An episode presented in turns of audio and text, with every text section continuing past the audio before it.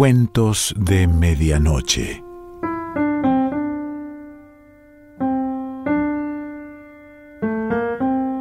El cuento de hoy se titula Noche de Paz, Noche de Amor y pertenece a Gustav Weed.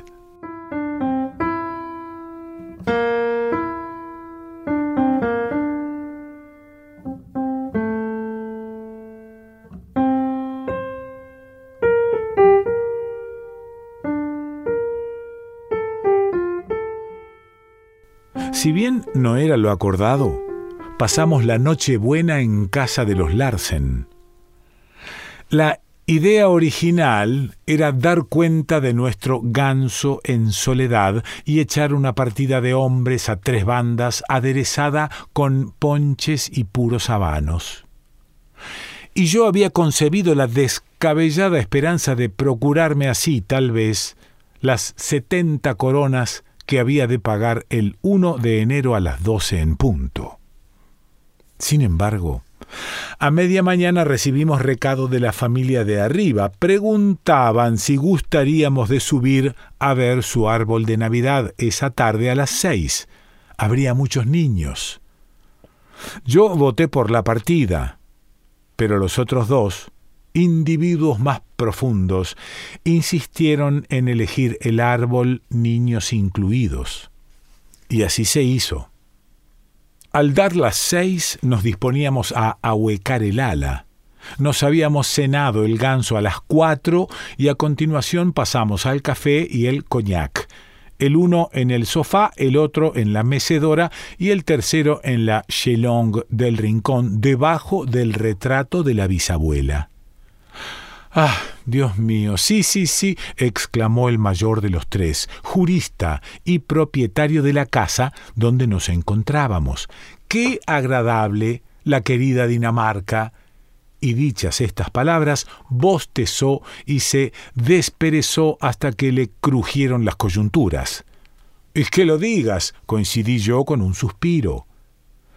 Pero el menor de nosotros, que es dependiente de una mercería, eh, no dijo nada, y es que tenía la novia en Rodby. En ese momento oímos bajar corriendo por las escaleras a uno de los mozalbetes de los vecinos. Acto seguido, un torbellino sacudió nuestra puerta que finalmente se abrió. ¡Que lo encienden! ¡Que lo encienden! gritó el niño tomándome de la mano y sacándome a rastras. No tuvimos más remedio que subir por la escalera de servicio, atravesar la cocina y la alcoba hasta llegar al comedor. Habría allí entre seis y ocho chiquillos rígidos y expectantes. Lo están encendiendo ahí dentro, susurró el mío señalando el portier que velaba la entrada de la sala de estar. Llegaron el jurista y el prometido. El jurista se desplomó de inmediato en un sillón, se sentó a una pequeña en el regazo y empezó a hacerle cosquillas en el cuello, arrancándole grititos de contento. El prometido se atrincheró en un rincón apartado desde el que se dedicó a lanzar tímidas sonrisas a los allí reunidos. Apartaron el portier. Allí estaba el árbol, con tantas velas que deslumbraba Intenté humedecerme los ojos con unas gotas que llevo siempre en el bolsillo, pero cuando me quise dar cuenta, ya me habían agarrado por las dos manos y a dar vueltas y más vueltas en torno al árbol. Hola, me dije, esta no era la idea. Pero tocaba dar vueltas. Los pequeños empezaron a cantar Noche de paz, noche de amor. Sí, claro, pensé. ¿Cómo se nota que vosotros no tenéis que pagar setenta coronas el 1 de enero a las doce en punto. El jurista estaba en su salsa. Pero canta, canta, me animaba resoplando y con la cara muy roja. Me faltan medios, aduje a modo de disculpa, y además estoy afónico. Poco después, la procesión se detuvo y todos se abalanzaron a desvalijar el árbol si hubiese un paquete para ti, con setenta coronas, me dije, mientras devoraba una ciruela escarchada y lancé una miradita al jurista que a mis ojos representaba el capital. Le había escrito una carta dándole a entender mi gran necesidad y la había enviado por correo la víspera de Nochebuena, pero él no había dicho ni mu en todo el santo día. En ese preciso instante me hizo un guiño pícaro con el ojo derecho mientras anudaba un lazo al cuello de una muñeca de tarlatana roja que le había tocado en suerte a una de las niñas. Concebí cierta esperanza. Si hubiese un paquetito con setenta coronas dentro, pensé, ¿cómo iba a cantar entonces? El prometido seguía languideciendo por los rincones. Ahora estaba aprisionado entre un armario y el piano, rasgando un sobre muy grueso de tamaño octavilla. Un brillo tierno iluminó su semblante, y una vez apartado el sobre, besó su contenido en silencio. El resto del mundo para él ya no existía. Santo Dios, pensé, tiene que venir de Rugby. ¿Quién fuera joven como él? Y al ver toda la dicha de cuantos me rodeaban y el dolor que me desgarraba a mí por dentro, me invadió la melancolía. Aquí hay algo para ti, gritó de pronto una voz a mi lado, y mi amiguito de antes me tendió un paquete. Lo palpé con nerviosismo. Estaba hablando podían muy bien ser billetes de diez coronas.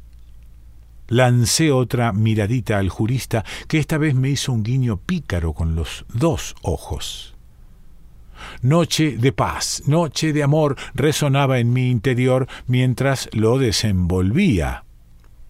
Apareció algo grisáceo. Billetes de diez coronas. Billetes de diez coronas, pensé mientras la alegría de vivir me arrebataba con fuerza. De repente percibí en toda su belleza la antigua tradición del árbol de Navidad, las canciones, los dulces y los regalos. Pero, ¿qué diantres era eso si lo gris no era papel, era lana? Volví a mirar al jurista. Estaba de tan buen humor que le salía por los poros en forma de chispas.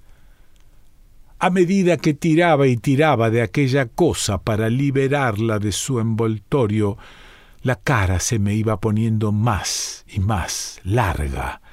Creo que hasta derramé una lágrima muda cuando al fin me vi allí, plantado, sosteniendo un par de rodilleras un par de rodilleras de lana gris con las cenefas azules.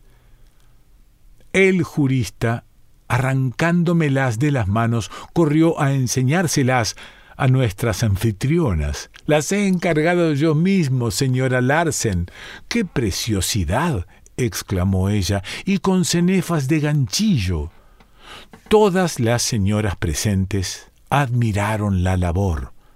Los niños se olvidaron de sus juguetes e incluso el prometido se acercó a verlas, después de poner, eso sí, a buen recaudo a la muchacha de Rodby en el bolsillo de su pechera. Pero yo estaba acabado. Tenía la sensación de que las velas del árbol se entrelazaban y escribían por el aire con letras flameantes el 1 de enero a las 12 en punto. ¿No te gustan? preguntó el jurista ya de regreso con las rodilleras. Sí, sí, respondí sonriendo como una criatura en mantillas aquejada de retortijones. Estoy totalmente encantado. Como siempre te quejas del frío en las rodillas. Sí, una cosa atroz. ¿En las rodillas? insistió él, y creí entrever un guiño. Un frío terrorífico en las rodillas, contesté con convicción. Entonces estarás contento, ¿no? Bien lo sabe Dios, dije haciendo un esfuerzo por sobreponerme a mis lúgubres pensamientos, que si estoy contento, contentísimo. Muchas gracias, viejo amigo. Jamás olvidaré la sorpresa que me has dado. El jurista sonrió, y yo diría que si se dio media vuelta y se apresuró a alejarse, fue para ocultar lo que se traía el muy ladino. De buena gana le habría restregado por las narices sus rodilleras infames. De no haberse marchado, creo que nada me habría detenido. A las ocho y media dieron por concluidas las celebraciones y bajamos a nuestra casa a jugar a las cartas. Sin embargo, antes el jurista se empecinó en levantarme las perneras del pantalón para ver cómo me quedaban las rodilleras. Yo, pensando en la posibilidad de ablandarlo, si me mostraba dócil, le dejé hacer, y es que aún no había renunciado a la esperanza de conseguir recursos. Pero a lo que íbamos. El caso es que entre la partida, el ponche y los puros subió la temperatura. Las rodilleras de lana molestaban y picaban, y las setenta coronas jugaban a tú la llevas con mi cerebro. Al jurista le brillaban los ojos como dos lámparas incandescentes, y el bigote le subía y le bajaba de pura placidez. El prometido se sacaba del bolsillo la carta de cuando en cuando y se sumía con arrobo en su contemplación. Yo, en cambio, hacía más y más ponche y bebía vaso tras vaso a la salud de la patria, de una justicia mejor, del ferrocarril de Rugby y de todo lo divino y lo humano. Poco a poco logré, si no olvidar por completo las setenta coronas, al menos sí postergar el día 1 de enero hasta dejarlo perdido en un futuro impreciso. Al final, el jurista y el prometido hubieron de levantarme por debajo de los brazos y acostarme entre los dos en mi lecho del dolor. Por la mañana salí a dar un paseo por la carretera que a través de algunas colinas lleva desde la ciudad hasta el largo y ancho mundo. Había nieve por todas partes. El suelo era una única superficie blanca, el cielo estaba gris y yo tenía jaqueca. Bueno, en realidad no era una jaqueca propiamente dicha, pero las cosas no andaban demasiado bien por ahí arriba. Tenía que recordar algo, pero no acababa de conseguir que aflorara del fondo de mi memoria hasta dibujarse en primer plano. Caminaban hacia mí dos mozos, vestidos de un paño recio de color celeste y calzados con suecos. Apenas se les oía avanzar sobre la nieve blanda. Encontré además a los tales mozos exageradamente pequeños. Acarreaban entre los dos una cesta gigantesca por cuyo borde asomaba la cabeza de un jabalí. Uh, otro prócer dispuesto a atiborrarse, me dije. Feliz Navidad, me saludaron ellos, levantándose el gorro. Yo no dije una palabra porque no estaba de humor. No me explicaba el motivo. Sin embargo, al mirar hacia abajo, descubrí que no me había puesto los pantalones. Paseaba por la nieve en mangas de camisa y rodilleras. Ahora me lo explico todo, pensé. Oí unos pasos detrás de mí. Era un tipo larguirucho que no tardó en darme alcance. Felices fiestas, me deseó. Métase usted en sus asuntos, le contesté. Me disponía a atacarlo, pero ya había pasado de largo y seguía su camino dándome la espalda. No pude reprimir una carcajada, pues el hombre en cuestión tenía las piernas larguísimas y las llevaba enfundadas en un pantalón escocés. Además, como era estevado, parecía unas tenazas con cabeza. La levita no llegaba a cubrirle más que la mitad de las posaderas y del bolsillo trasero le asomaba la boquilla de una pipa formidable. Llevaba una bufanda enorme, a rayas azules, con los extremos por delante del abrigo, y en el centro de la curva trazada por las dos piernas se bamboleaban, como las pesas de un reloj de péndulo, dos pompones azulados. La boquilla de la pipa se me antojaba la manecilla. De improviso me di cuenta de que en el fondo era una desvergüenza inaudita por parte de tan ridículo personaje dirigirse a mí y me apresuré a seguirlo. Pero él apretó también el paso, por lo que la distancia entre uno y otro continuó siendo la misma. Oiga, amigo, grité, pero él no me entendía. ¿Qué hora es? volví a gritar. Entonces, fui testigo de un fenómeno que, dicho sea de paso, no me causó el menor asombro. La boquilla de la pipa inició un lento ascenso por sus posaderas y no se detuvo hasta quedar en posición vertical entre los botones de la levita. Acto seguido, oí doce sonidos sordos. ¿Tan tarde ya? me pregunté. Entonces será mejor que vayas pensando en volver a casa. Y a casa volví. Mi cerebro seguía sin dar con aquello que no lograba recordar. Caminaba cabizbajo mirando mis pies descalzos que avanzaban por la nieve. Es extraño que no tengas frío, pensé. ¿Será cosa del deshielo? Di alcance a una vieja pelleja que se arrastraba a duras penas y llevaba el rostro oculto por una capelina. Felices fiestas, borboteó a mi paso. Habráse visto este calzador viejo, mascullé apretando el ritmo, pero ella se me agarró a la camisa y no me soltaba. Señora, protesté indignado, esto es un atentado contra el pudor. Soy una pobre mujer. ¿Es que no ve que casi no llevo ropa? Una monedita. Abuela, la interpelé en un intento de tocarle la fibra sensible. ¿Acaso cree que llevo calderilla en las rodilleras? Intenté zafarme de ella, pero sus dedos ganchudos le permitían sujetarme con una afectividad extraordinaria. Suélteme. Entrada en años. ¿En cuántos? Setenta, contestó con una risotada. Set, repetí, y me sentí traspasado por un escalofrío. ¿Setenta? ¿El uno de enero? Sí. ¿A las doce en punto? Sí, sí asintió vivamente. En ese momento cayó la capelina y vi el rostro de un hombre de narizota aguileña con una pluma en la boca.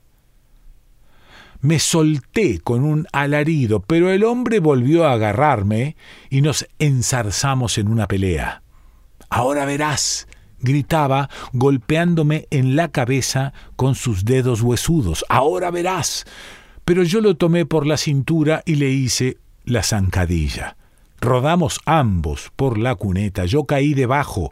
Sentí que el frío iba envolviendo mi cuerpo. Intenté defenderme, pero él me aplastaba la cara contra la nieve y poco le faltó para asfixiarme. Entonces hice acopio de las pocas fuerzas que me quedaban y grité con voz ronca y desesperada.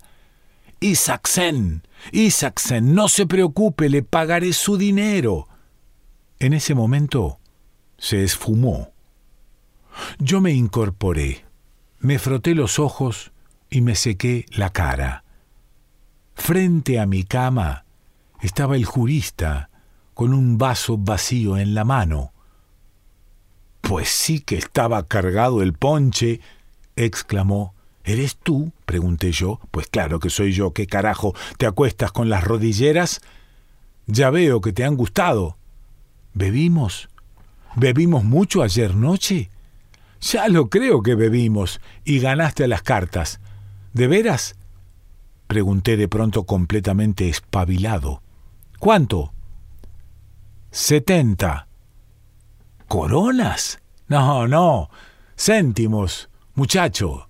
Céntimos, dijo él. Después volvió la cabeza y salió de mi cuarto. Yo me quedé en la cama pensando que la vida era muy, muy, muy triste y nadie me comprendía. Sin embargo, Al poco se entornó la puerta. Unos ojos me hicieron un guiño pícaro por la rendija y una voz grave, debajo, declamó Arriba, holgazán. No tengo el día entero. Isaacsen, Isaacsen, aquí está su dinero. Un sobre rollizo y alargado voló hacia la cama y cayó en mis manos.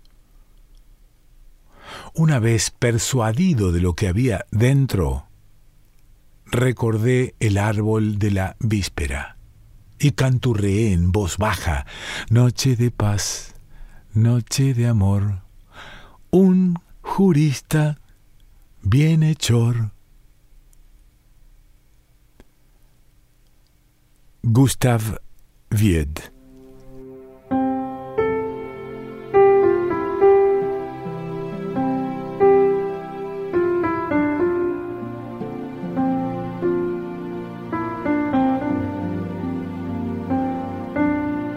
Cuentos de Medianoche.